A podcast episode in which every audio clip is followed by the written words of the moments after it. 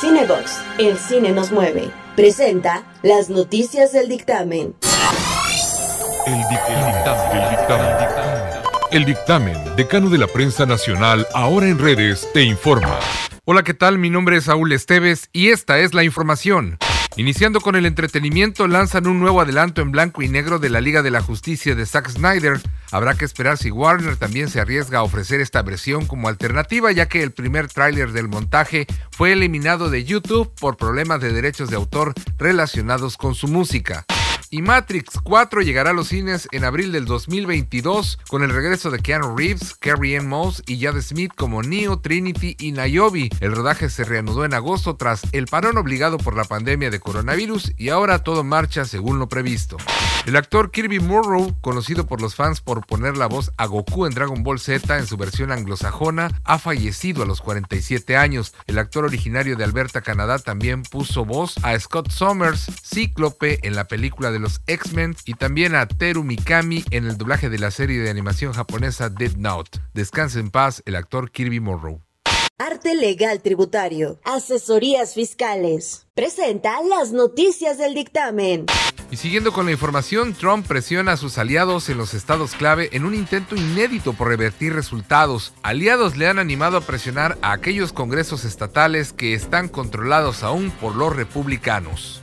Y la farmacéutica estadounidense Pfizer va a solicitar hoy a las autoridades permiso para el uso de emergencia de la vacuna contra la COVID-19 que desarrolla junto a la alemana BioNTech. El objetivo es comenzar la vacunación ya en el mes de diciembre. Después de dos años de ruta legislativa, el Senado en México aprobó modificaciones a la Ley General de Salud y al Código Penal Federal para permitir el uso lúdico de la marihuana. Cada ciudadano podrá tener para su consumo hasta 28 gramos de marihuana y si llega a tener hasta 200 gramos, no amerita cárcel, solo una multa. Easy absorbe Axtel y usuarios expresan su molestia en redes sociales. Cientos de usuarios se enfurecieron pues los cambiaron de la noche a la mañana de Axtel a Easy y algunos fueron a parar incluso a Megacable, esto sin previo aviso de manera alevosa y sorpresiva. Y el gobierno de Veracruz da por perdido el pleito legal de Fidel Curi con la Federación Mexicana de Fútbol y en consecuencia recuperó el estadio, el logo y la marca de tiburones rojos. Señala que si Curi intentó hacerlos de su propiedad, incurrió en abuso de confianza y seguramente estarán tomando las medidas legales correspondientes. Y en más información de los deportes, es momento de ir con Julio Mora. Muchas gracias, Saúl Esteves. Esto es el dictamen deportes y tenemos que arrancar con lo que se dio a conocer el día de hoy. Juan Ángeles, quien es representante de una franquicia que se estará instalando en Veracruz y que va a jugar en la Liga de Expansión, precisamente dio a conocer esto, pero no solamente ello, sino que se llamarán Tiburones Rojos de Veracruz. Saben que este nombre, el escudo del mismo, pues tiene bastantes adeudos en su momento y por eso fue desafiliado el equipo de Fidel Curi Grajales en su momento. Pero el gobierno que la recuperó, dice él, que van a negociar con la Federación Mexicana para que no haya ningún problema. Liga de expansión, ojo, es lo que antes era el ascenso MX o Primera División A, donde Veracruz fue campeón y ascendió por medio de una promoción y donde descendió en varias ocasiones. Pero ahora no hay ascenso, es decir, no podrían llegar a la primera división o Liga MX. Lo importante es de que habría tiburones rojos y van a jugar en la cancha del Estadio Luz del Pirata. Luis de la Fuente, el Pirata, ojo, eh, a partir de, ojo, el próximo mes de diciembre se dará a conocer de manera oficial los detalles de esta nueva franquicia que en teoría sería un equipo de las franquicias, valga la redundancia, que están en depósito en la Federación Mexicana de Fútbol. Hay una franquicia que está en depósito de Loros de Colima, que falleció su presidente en su momento, Jimmy Hosmith.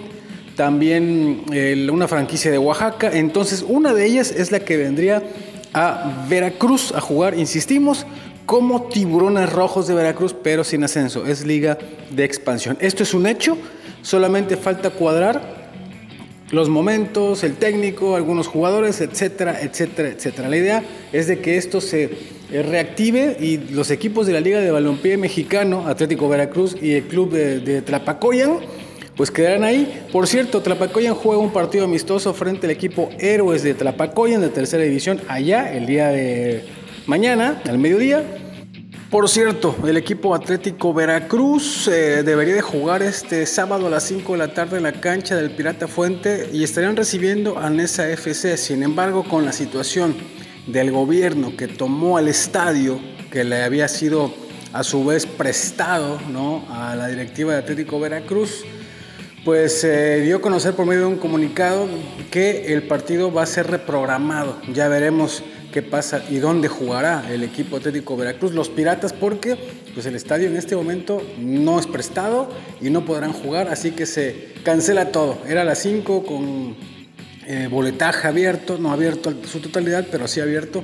En fin, por su parte, el Club Tiburón pues, juega un partido amistoso allá en Tlapacoyan eh, con jugadores que son muy jóvenes, que no son conocidos, y así la situación. En fin, yo soy Julio Mora. Esto fue el Dictamen Deportes. Nos escuchamos la próxima semana. Doña Lala, Posada Tlacotalpan, presentó.